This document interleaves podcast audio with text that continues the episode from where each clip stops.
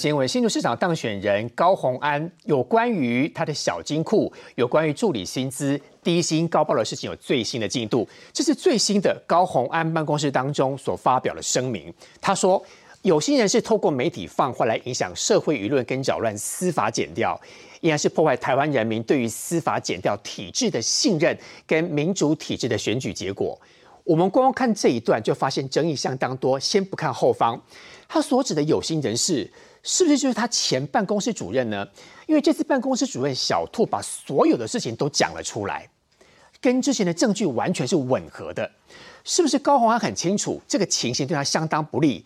他直接告诉所有的民众说，这是对于司法减掉体制的信任以及民主体制选举结果的破坏。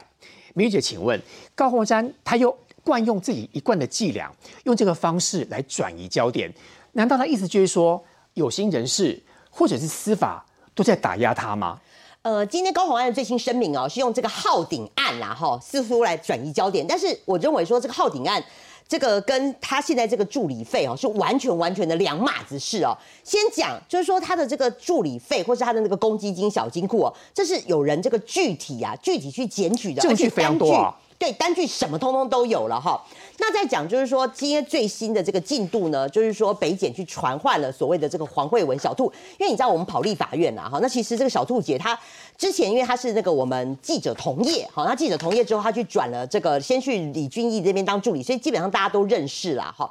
那呃，为什么先传唤她？因为我们说的这个小兔哈，他是在李俊义那边当办公室的主任。那后来因为李俊义委员没有顺利的连任嘛，所以他后来就是开始找工工作。那我知道说，呃，他因为他人缘蛮好的，就蛮多人都有帮他介绍工作。但是他比较客气，他后来就是有回给我们，回给同业说，哦，他已经找了高鸿安那边的办公室。所以等于说高鸿安二零二零哦去新当选立委的时候，他就去他那边做第一届的第一任的高鸿安第一任的这个呃办公室的主任哦。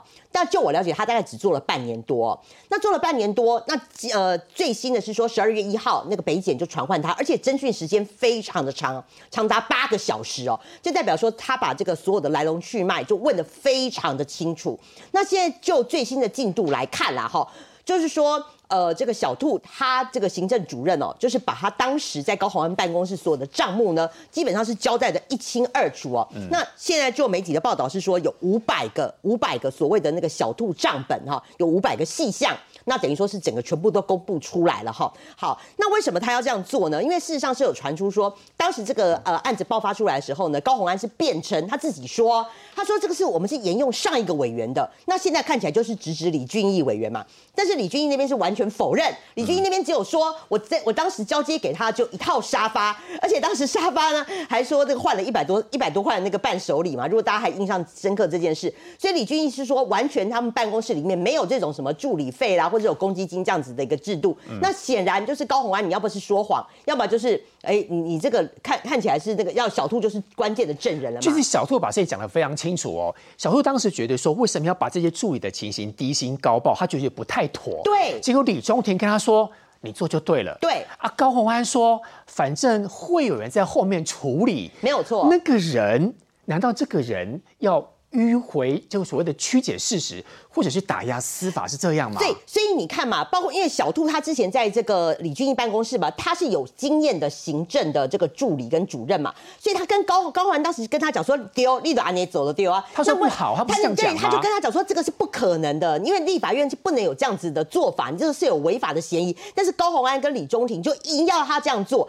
那他觉得说他为了自保，所以他就把所谓的那个账户他把它留下来啊。那你看现在果然就可以变成这个陈陈呃陈陈堂正构，甚至他。可以转污点证人啦哈。好，那我们可以看到那个所谓的那个小所谓的小兔账目里面，它有很多的细节哦，让人家觉得很不可思议的是说，你包括高宏安他坐那个计程车啊，他坐计程车竟然短短的只有不到一百块，他也要报账。这是最新小兔出来的账册资料。对。怎么去台北商业大学？短短只有八十五块钱，高红安也在报账。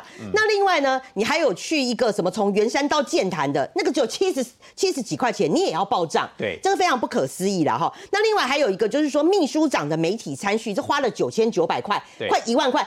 秘书长媒体参叙，你跟这个所谓的公积金到底有什么关系啊？那为什么连这个高鸿安办公室也要来出？那还有甚至说你跟外人什么黄文玲的参叙三千四百块，这你要公积金出？黄文玲是第二个案子哦，对对不对？之前还有另外一个是他们这个谢立功秘书长，对用他的钱去吃饭，所以就我刚刚讲的那个秘书长参叙的这个部分嘛，对，所以就是说这个部分呢、大家会觉得，哎，你为什么连这个都来报账哈？所以大家会觉得说，哎，这个这个非常有利，就是我们刚刚讲的，就是小兔为了自保，他把所有的哈这个账户啊账，就叫做小兔账本，他就完全给他留起来了哈。那我刚刚讲的这几个细项啦哈，像什么计程车费啦哈，那甚至还有这个很很夸张了，八十五块，八十五块你没自己出的哦，就跟你洗头一样，一百二十块，这个你也要请款，这真的太不合理，而且这个是委员请款哦，委员请款哈。那另外还有我们刚刚讲的秘书长参叙啦，九千九百块，黄文玲参叙三千四百块，全部都是由这个小金库出的啦哈。好，那所以这个就是让人家觉得不合理的地方嘛这。一张是之前小金库缴上缴明细，我把它留下来啊。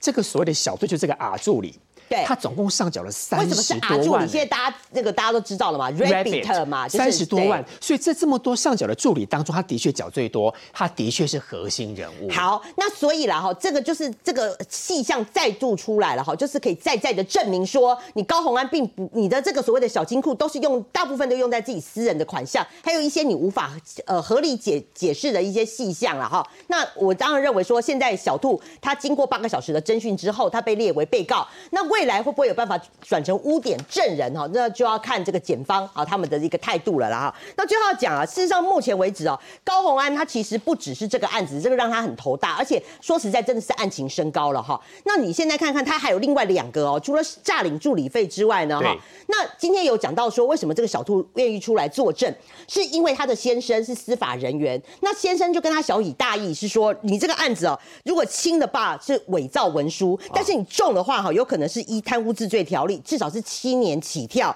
而且是六千万以下的罚金。所以小兔的先生有劝他，你还是做污点证人算了。是因为他自己是司法人员，看这个案子大概也觉得说哈，一定会被判罪证确凿，对，所以你还是劝他老婆出来转这个污点证人哦。那现在高红安麻烦的是说，除了诈领助理费之外，另外资策会有提供两样，好，现在是告告他两样，有违法兼职，就是你没有兼过资策会的同意哈，嗯那你就是去把这个在科制兼职，同时你把专利啊还移转了给的科制公司，对这涉及到了背信罪。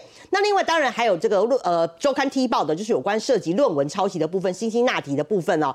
那所以现在辛辛那提的学伦会也在进行这个呃调查哈。另外还有这个这也涉及了著作权法，这个是资策会已经提告的。那我就要讲的部分是说，现在看起来高鸿安已经当选了，那照理说你第一时间应该辞职嘛，而且他是不分区立委，你辞了之后呢，你的那个陈晚会马上可以接上。可是他到现在他都还没有辞职，那现在外界当然是合理的怀疑是说，现在你一辞职，马上检察官就可以搜索国会了嘛？结果你看你现在为了要还有要需要这个立委的保护伞，所以你现在迟迟不辞不辞啊。所以我认为说他现在嗯这种不辞的这个时机会让人家觉得非常奇怪。不过他不辞，他也必须上任当市长，对不对？就就这个空窗期而已。对，可是问题是，如果你一审的话，一审如果你是贪污这个这个定业的话，你一审的话，你市长就马上要停职、褫夺公权了嘛。对对，就所以就看他办的速度能够多快了。没错。嗯但可能也没那么快，对吧？那不，但是因为现在有速审法，再加上说这个案子的证据是蛮明确的，因对为包括有具体的事件、有具体的单据、细节都出来，然后包括他的这个相关的人员都已经调查过了，所以我认为这个案子的动作进程应该会蛮快的。对于议员请教、这次刚才民九特别提到，他有三大案相关的涉弊，可是高鸿安说没关系啦，我们在同条船上，有人会搞定司法的。请问这个人，我们有没有过度联想？当时高鸿安特别从恩主公医院到新竹去打针，拍到这一张，他说的后面有能够搞定司法，他暗指的会是谁？高鸿安现在今天发出的声明，哈，他把这个莫须有的政治追杀跟干扰司法，哈，完全把它扣在一起，我觉得大可不必的，哈。第一个啊、选民已经用选票啊让高鸿安当选，那他的这个就职应该不会有太大的这个意外。但重点是他的这个就职之后，他必须面对的，刚刚是我们明玉姐所讲的，哈。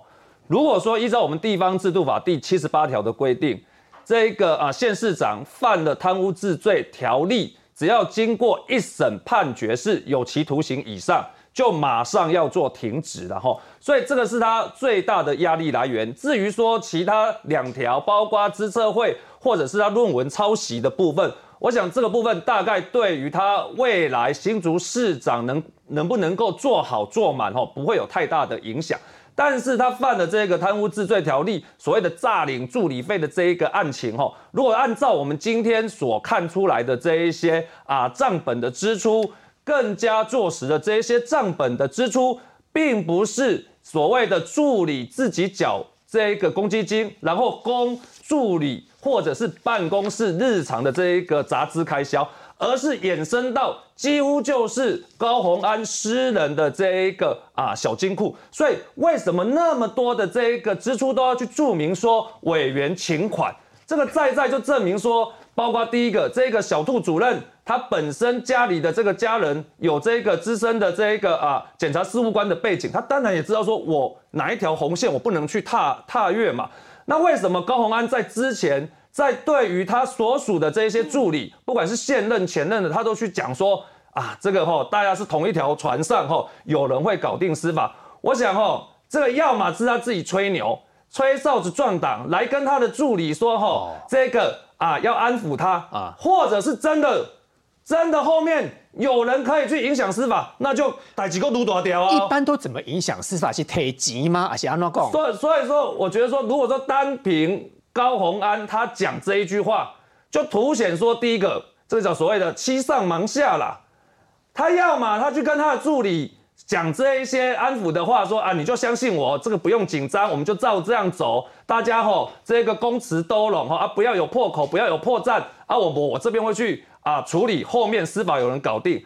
但是如果说真的如他所讲，司法可以搞定，哇，这个罪又更更更大喽。嗯。何来一个立法委员可以去影响后面所谓的司法有人会搞定？是他本人呢，还是他有更有利的人士？这个高宏你应该要说明清楚嘛。而且最重要的是，当你十二月二十五号你没有了这个立委的保护伞之后，第一个，我当然我们尊重他新竹市民的选择，哈，用四十五趴的这个得票让高宏安入主这个新竹市政府。可是我们还是要替没有投给高宏安的这个市民抱屈啊。我们一开始，我们新上任的市长就让新竹市政府蒙尘蒙羞啊！一个有这个涉及有关贪污治罪条例的啊，这一个市长的新就任人选，我想对于新竹市政的推动，或者是他们这一次在新竹市这个合纵连横，为了不让民进党的这个沈惠宏当选，他们有什么样的一个权力交换？有没有什么样的一个利益共生？我想这个都会去影响到。新竹市过去的这一个啊城市光荣感，或者是啊高认高认同度了哈，当然民主的结果就是票多人当选，这个没办法。但是高鸿安你必须要坦诚来面对。如果说今天今天内部的这个黄主任的账本已经那么清楚的话，我们要奉劝我们这个准的这一个新竹市高鸿安高市长，不要再去牵扯说要影响司法的公正。对于这个民主的结果，我们在破坏它，这跟那个都没关系。票你多，你当选了。现在是重点是你当新竹市市长，你要如何让我们所有的公务人员幸福啊？公务人员廉能这两个字，这个廉能这两个字，我想我过去曾经在屏东县政府服务过啦。当时的老县长苏贞昌苏县长在我们县府中庭，这个廉能两个字就写在这个县府中庭上，赶快的得力。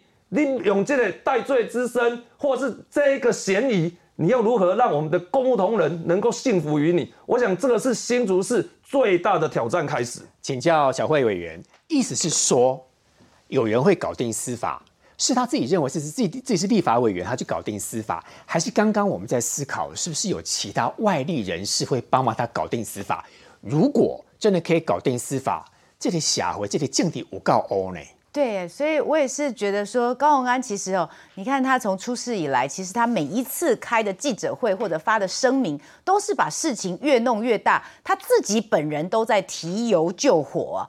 说实在的，身为一个立法委员，其实我们要建构的是国家的制度，我们恨不得能够司法改革，让司法被大家相信。结果今天高鸿安自己出来被大家揭发的，竟然是还有说有人会搞定司法。谁哈？我的熊公。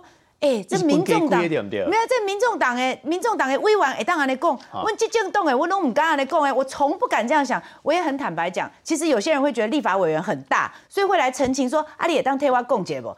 坦白讲，我每一次在这种状况下，我都必须很诚恳，但是也只好很无奈跟他说，啊，拍谁阿伯。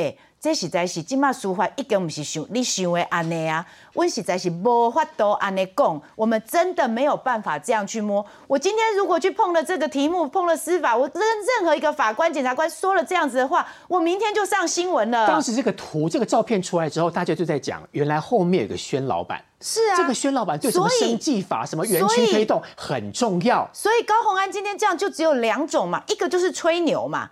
哦，你看，我们不敢这样讲，他却能够这样讲，所以第一个就是吹牛。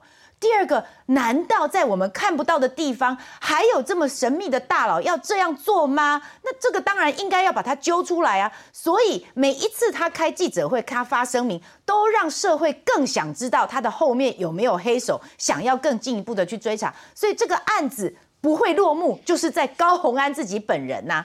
坦白讲，我自己觉得哦，其实这次的司司法其实是蛮节制的。为什么呢？过去我们会觉得说恐龙法官呐等等跟社会脱节，但你自己认真大家来看，其实在这次九合一选举当中，我们的司法虽然有遇到争议的案件，但大家都很谨慎哦，大家没有在投票之前做更进一步的大动作，就是为了确保让这个选举进行的时候不会。最后有人输了或赢了的时候，被人家说啊，这个是司法干预了选举，妨害了选举。所以你看，在即便高红安的案件沸沸扬扬这么多，但也还是让投票进行完了。结果出来了，现在是高鸿安高市长了。那么减掉才把过去的资料一并收集起来，现在要开始逐步的动作，给社会一个交代。所以我认为，我还是坚信我们的司法人员、司法体系，就如同我们这一代一样，已经走到一个程度，大家会就事论事、依法论法来办理。我是不相信司法会有这种高鸿安说的什么有人可以影响啦。所以我反而是觉得高委员哦，啊，现在要称呼高市长当选人。其实是应该要诚实的面对你自己的状况，而不是是一再的用这些模糊的形容词，像今天的声明又是说不孝人士来扭曲等等。坦白讲，这些人是谁？就是你的助理啊。委员，不孝人士除了你刚刚说的助理之外，有另外一个说法是国民党的人。国民党想说把他弄下来之后，反正他们当时蓝白合嘛。蓝白河让新竹的这个哈高环选上之后，反正确定他一定会入狱嘛，所以他就被判刑之后，国民党自己就可以递补那个位置。趁他气势好的时候，他要再来一战吗？对，这也是有有没有可能他所指的不孝人就是国民党的人？这个哈，因为高鸿安的这个思考实在是太跳通了。比如说，像他这次的声明里面，他把自己比成浩鼎案当中的翁启惠，我觉得这比喻已经有点像是那个中东锦把自己比成曼德拉这种概念了，所以我实在是没有办法接受。所以，如果他又后面有神秘大佬，后面又有这个跟国民党的串接等等，成为不孝人士，我觉得这些其实是国民党和民众党自己应该要来说清楚、讲明白。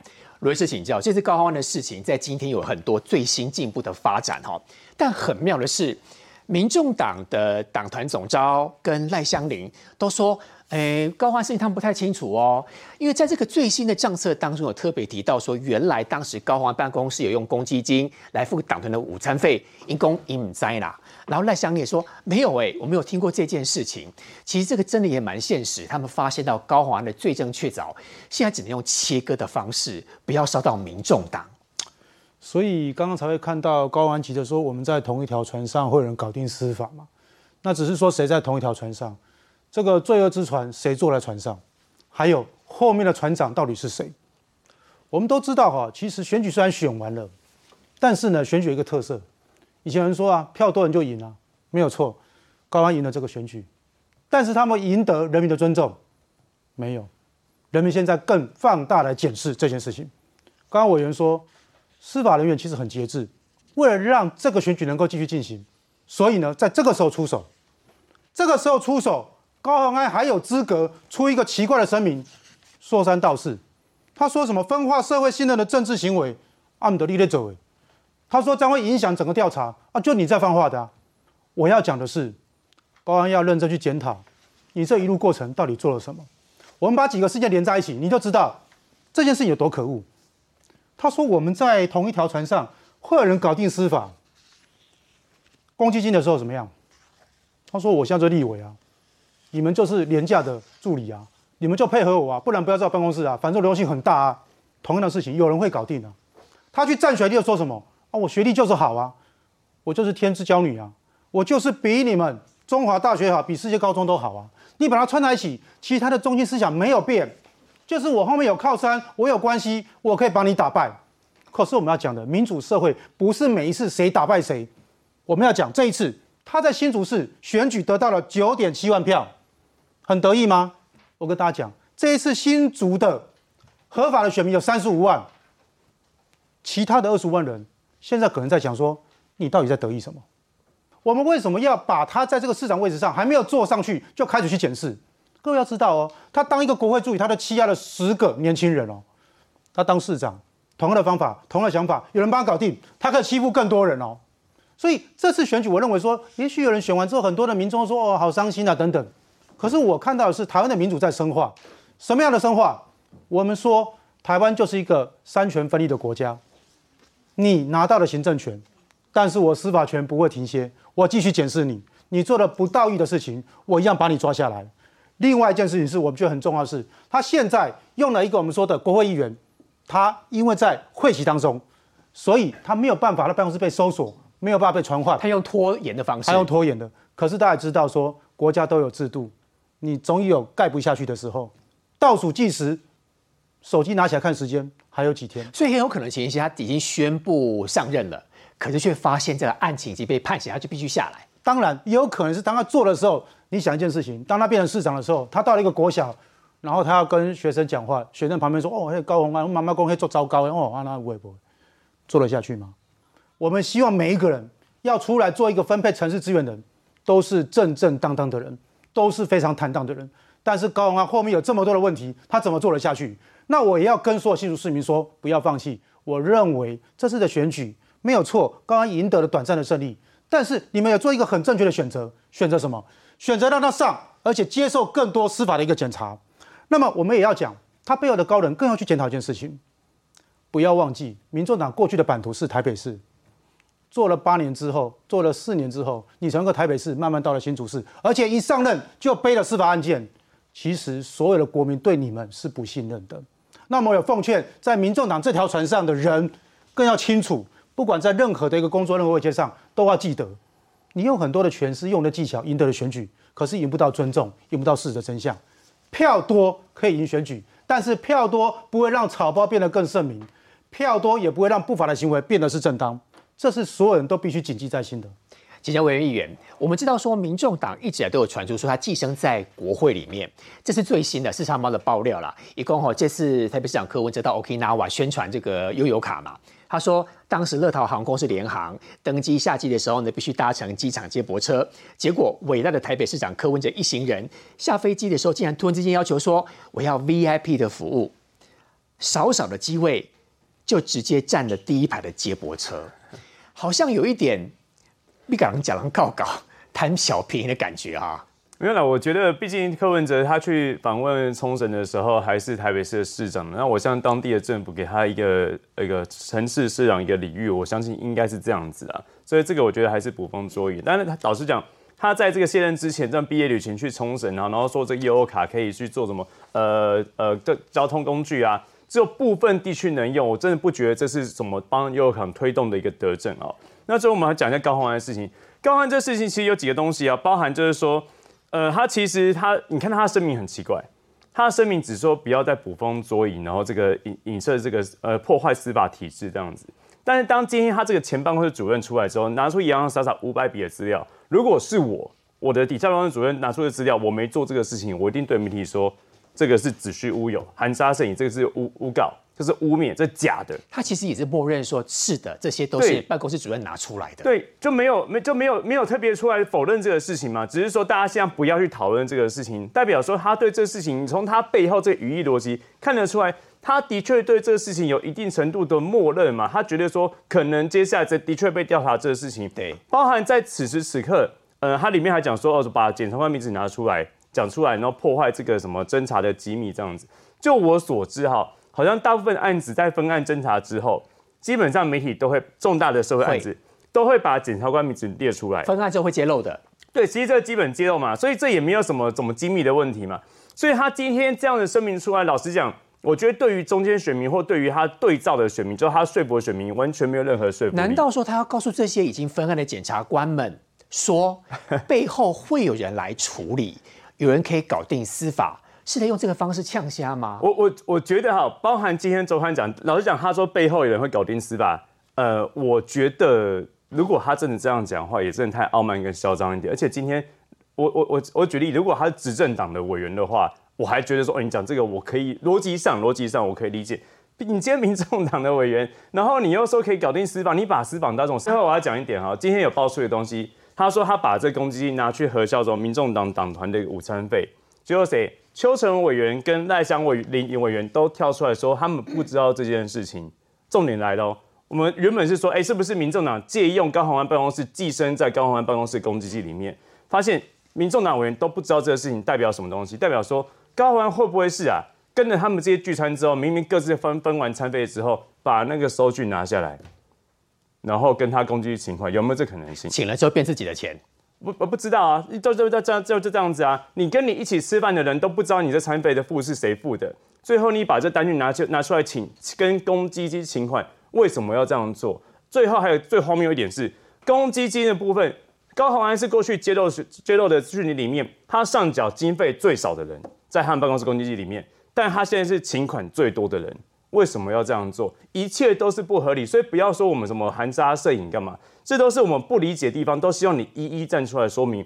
选前你说明不出来，最后你选上了，我们尊重新竹市民的选择。但选完之后，有些部分当然现在司法也正在侦查了。但高鸿安，你为了你的名誉，为了你的名节，你跳出来去告诉我们，跟我们解释，去说我们说的不对，我也是可以接受的。明年一月八号的立委补选，我们来看到国民党王宏威他的策略，其实就是要。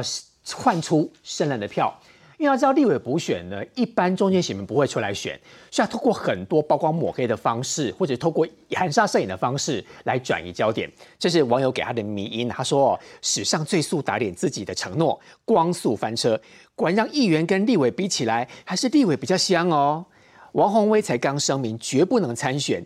蒋万安选区立委补选，结果不到三十六小时，马上打翻承诺，真是三十六计走为上策。明玉姐，其实我们知道，今天看出来吴怡农有似乎慢慢的。比较进入状况了一点了，嗯，他公布他竞选的这个图示嘛，啦，对，而且我知道他好像会得到王世坚给他很多的帮助。王世坚是出任他的这个竞选总部主委嘛，好，那当然因为王世坚这次得票很高，人气也很高，那我认为说他来帮吴怡农也蛮适合的啦。那坦白讲，你说刚刚那个什么走为上策啦什么的，最近还有一首歌什么小薇嘛，反正通通都是一直在讽刺王宏威。但是我认为说他最尴尬的点应该会落在十二月二十五号啦，他就职那天，大家一定会去拍嘛，因为这非常不合理嘛。你左手就职，如果你右手又跟他参选立委，这件事情我觉得最尴尬一定会在那。他应该如何解释这个情形？坦白讲，我觉得国民党你就大方一点嘛，你就说啊丢了，我们这次议员哦选的没有那么好，所以我们议长呃副议长岌岌可危，那所以我不能调王宏威这一票，王宏威要来宣誓，然后顺便来这个呃投投这个议长副议长的票。我觉得你这样讲就好了嘛，你那讲那么多哦，人辱。负重啦，哈，党需要你什么，然后来承担，你攻下贼。而且根据了解，如果王宏威这位立委没有选上的话，他们很难在立法院当中推动所谓倒阁的案子哦。哦，对，这个是有关于这个新的问题很多阴谋在后面的。倒戈也没那么容易啦，我觉得就是你，反正你就是要他选，就要找各种理由嘛。倒戈居然想到苏小慧委员，那而且还我觉得更好笑的，还说什么呃，他当选的话还可以扩大选区啊？你明明你如果当选的话，你就少一席议员呐，那席议员也不能补选呐。所以我就说哈，你就我觉得王宏威道歉认错就好了。那你国民党不要再帮他找一些奇奇怪怪的理由，你绕跑就是绕跑了哈。好，那回过头来了哈，我就觉得说，像呃，确实最近吴怡农开始比较进入状况了哈。我觉得认为说他之前那个佛系。打法确实是我我认为在选战，尤其剩下这么这么少的时间之内，佛系打法不是一个好主意哦。那今天王宏威又在被人家问到叶凌传的问题，那那记者会一直问嘛，因为叶凌传是呃国民党的副议长，同时这一次也是要帮王宏威极力来抬轿。那叶凌传知道说他的父亲是牛埔帮的创帮的帮主叶明才，大家就要古仔古仔这个哈，这个都都是大家都知道的。那那问题是说，大家会也你如果说呃国民民党你去打民进党的黄成国，那其实民进党就开始打你的叶灵传。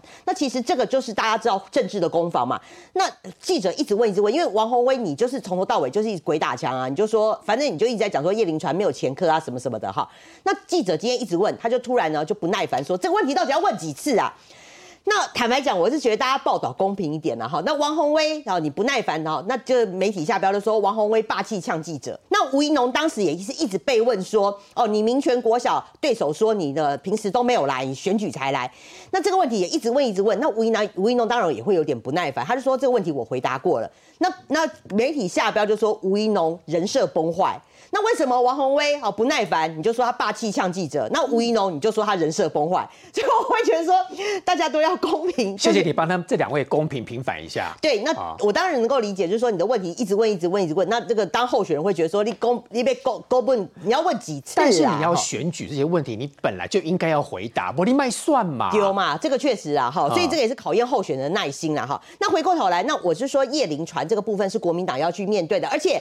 黄成国他昨天也发出声明了，他愿意接受，他就呼吁党中央你赶快成立调查小组。如果他有前科，他他如果有犯罪的事实的话，哈，就是说他有前科没有，就他之前是天道盟没有错，但是这几年，好，如果说大家认为说他还有犯罪的事实的话，他欢迎党中央成立调查小组，赶快去调查。好，那同时他在党中央调查的过程当中，他也愿意退出中常会的运作。好，这个人家已经释出这个承诺了。那你叶林传的部分呢？那你国民党那？为什么大家还是会质疑叶林传是有黑道的背景？因为我刚刚讲过了，他父亲是牛埔帮的。再来就是说。昨天林淑芬议员啊委员，他也提出了一个他自己的调查，他爆料，对，他说呢，这个叶林传啊，他担任对没有错，就是台湾区的钢构工工程专业营造协会的这个理事长，对，他有两个点，他在担任理事长的期间呢，创了一个奇葩，他要求呢，所有的哈，你要只要承揽政府工程的这些公司，你都强制要入会，入会费一个一间公司要五万块，嗯，那更奇葩是说，他强制会员要入会哦。你没有入会的话，你是不能够承揽政府的任何工程。你包括国营企业中钢都都都一定要加入，哎，这太离谱了！你这根本是黑道协会嘛？你知道为什么要强迫人家入会？这就是黑道的做法。是。第二个，他就是说，你强制入会之后呢，你只要去承揽政府的工程，你只要一件工程，你要给千分之五的承揽费，这就是黑道收取保护费的方式。也就是说，你一千万，你就要缴交五万块；你一亿的工程的话，你就要给五十万，然后要给这个给这个工会。那同时，他利用这种手法代理同样的所有的这个里监事呢，他成立了六个工会，前前后后成立六个工会，六个之多。对，那当然很多会员，要是我是中高，我会觉得就没送。为什么我要参？我要？遵守这种不合理，你们直接对中钢就好，为什么要透过这个所谓的什么工会？是，所以后来呢，他们就去找内政部理论，就内政部在跟这个工会画帕拉 K 之后呢，就好不容易修改了这个不合理的规定。那所以呢，这个这就是黑道的一个做法嘛？那叶林传，你难道都不用出来解释吗？好，那我最后讲是说了，那最近呢，就是因为这个立委的补选呢，搞到变成蓝绿的黑道大火拼呐，哈。那民进党呢，所以就提出了这个公职的排黑条款，包括哈，你这个候选候选人，如果你有犯过上。上述以上的什么组织犯罪条例啦、减速流氓啦、毒品危害啦、枪炮弹药啦、洗钱防治，好，未来都不能够啊来参选公职。当然，我觉得以政治记者的角度来看啦，哈，我会对这个公职牌会有所疑虑，因为我认为说我们的这种形式上面，我们已经有那种褫夺公权的这个部分，所以你是不是有必要说再加一个公职牌黑？我认为说这个朝野的立委还要再再再思考，因为我们有褫夺公权的部分嘛，哈。那但是我会认为说。国民党来讲这件事情就蛮好笑因为国民党就说：“哎，不行啊，你们还是要给公给给更生人一个机会啊，对不对？哈。”那问题是，如果你国民党这边大举旗鼓，就说要给更生人机会的话，那你现在现在在打黄神国，你是在打打好玩的吗？你是在打假的吗？你那你要不要查查看你们自己，包括你们的正副议长，从从北到南去盘算一遍？哈，你包括你所有的议长，好，这边不好点名啦，反正有兴趣自己去看什么中东。我先把它全部罗列出来。对，至少十二个嘛，你这些政好，待会。小慧手委员手上有，对，我是说这些从南到北的正副议长，哈，这个国民党要不要自己先去盘点？等于说你在讲别人自谦，你自己的这些正副议长，你自己先去清算一遍。小慧委员说所谓的抹黑哦，其实国民党要想想自己，如果在整个台湾政治史当中，包括长度，包括数量，国民党其实赢其他各党派赢得非常多啊。其实黑金黑金本来就过去就是跟国民党连在一起这样的印象。那这次民进党之所以受伤惨重，就是因为有不断的大量的造谣，这个把这个条件硬是要贴过来。我昨天看的实在是很感慨啊，吴怡农是黑道，各位你会相信吗？他跟黑道什么关系啊？说真的，大家就凭我们过去对吴怡农的认识，不管是从他个人或者是他周边的家庭啊、亲朋好友，你认识的吴怡农，现在有人说他是黑道，你会相信吗？可是。这个社会已经真的有人相信了，因为我昨天就是看到民视播出的新闻啊，吴怡农在街头宣讲的时候，就有一个大叔走过去，走过去，本来还以为是要加油，没有哎，他停下来指着吴怡农的鼻子大骂黑道。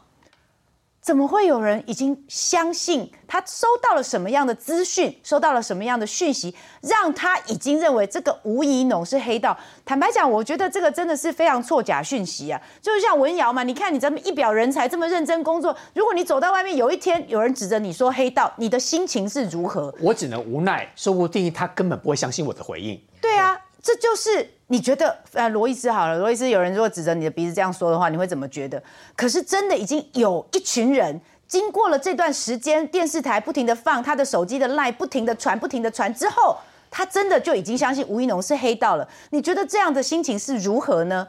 但是反过来讲的话，那社会既然对这个。分配国家资源的人，也就是从事政治工作者，大家有更高的标准要求的话，那我们就来看看这个标准到底应该要列到哪里。其实我们党哦，对公职候选人提名条例里面，就比现行的国家法律还要严格很多哦。因为我们不止除了刚刚法律规定的这一些，这个内乱外患、贪污啊，还有妨害投票。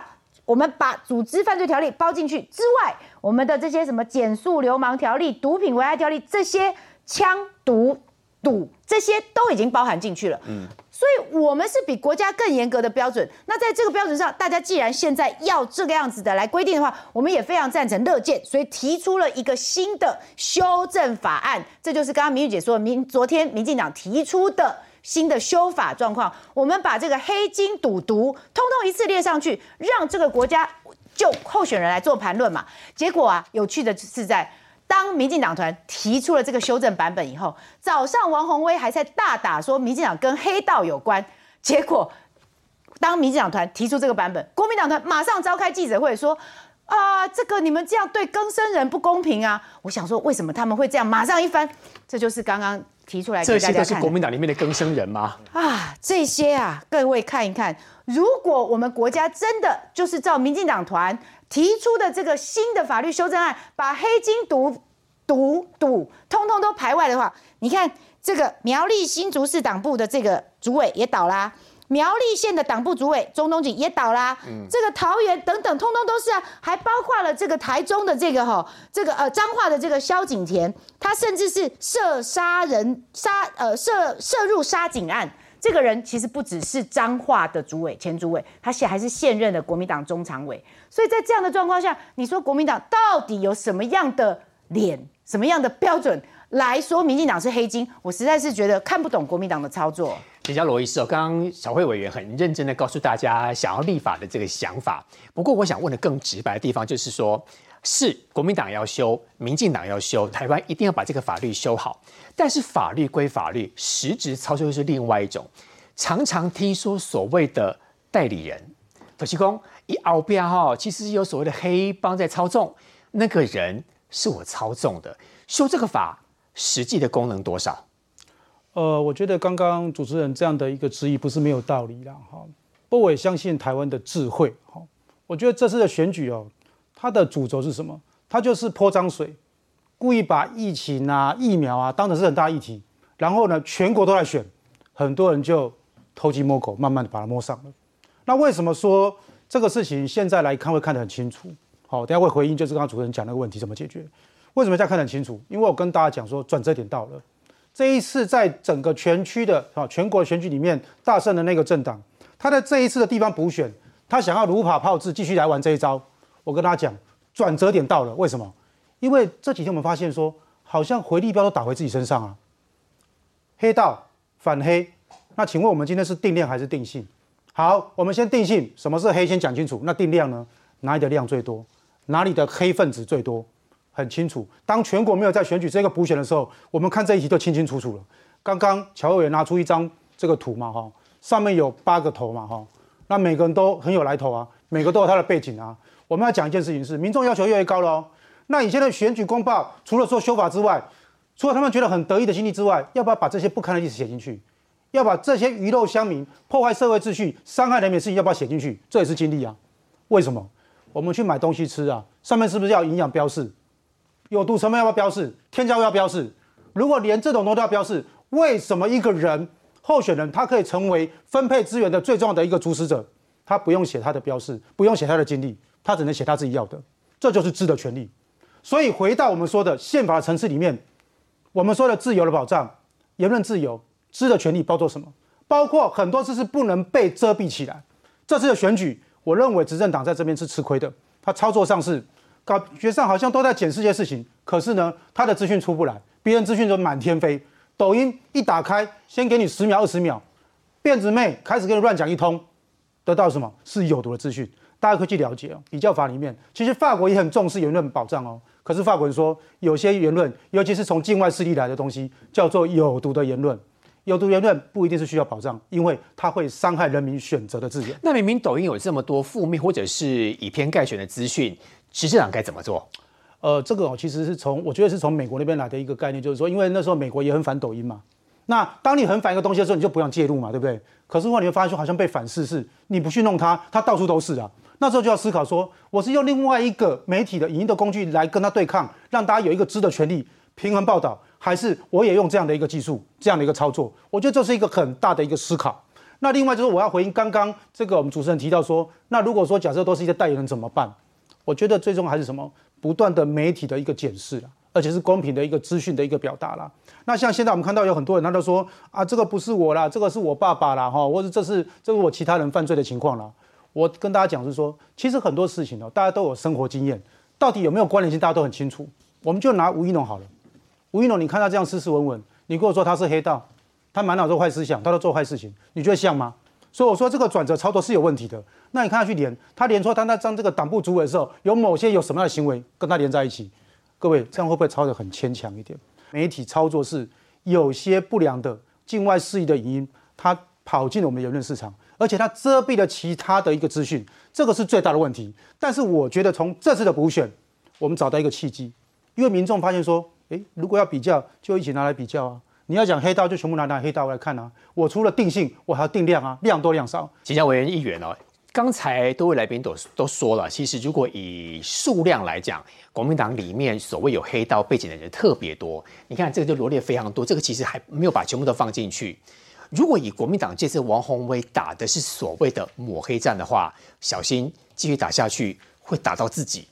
我我当然觉得蓝绿这个有所谓的黑道背景，我觉得都不太应该啊，因为政治人物本身你基不呃基于这个民众的期待，那当然当然希望你背景更更干净一点。但我先帮叶林传讲一下话，不管苦林大哥，包含小委员刚那个看板，都有叶林传的人放在上面。但叶林传大概是里面唯一没有任何前科记录。当然我知道他过去他家族背景有所谓在黑道背景，这是事实啊，这大家都知道的事情。